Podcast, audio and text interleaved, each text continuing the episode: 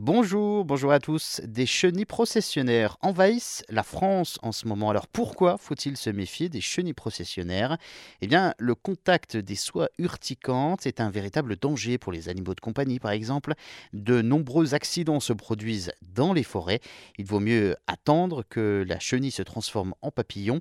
Mais les chenilles processionnaires sont euh, désormais classées comme espèces nuisibles à la santé humaine. Dans le décret paru le 27 avril dernier, ce classement va permettre et obliger les préfets à prendre des mesures pour euh, traiter les zones à risque et protéger les enfants, les adultes et les animaux. Leurs poils sont euh, volatiles, provoquent des démangeaisons, des allergies, des irritations, euh, des voies respiratoires, des conjonctivites et même des inflammations des muqueuses qui peuvent conduire à la mort des animaux. Ces espèces sont désormais présentes dans au moins 84 des 96 départements français.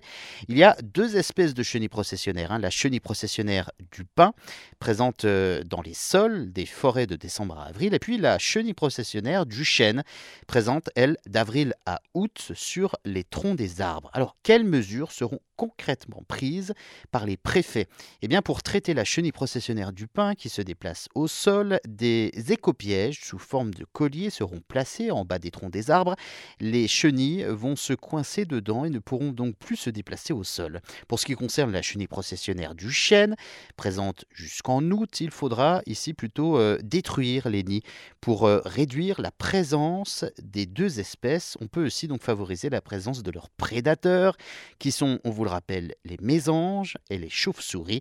Il existe également un traitement de lutte biologique avec euh, une bactérie spécifique, un traitement déjà utilisé par certaines communes. Cette bactérie cible les papillons de deux espèces, mais il faut être donc très prudent puisqu'elle cible aussi les autres espèces de papillons.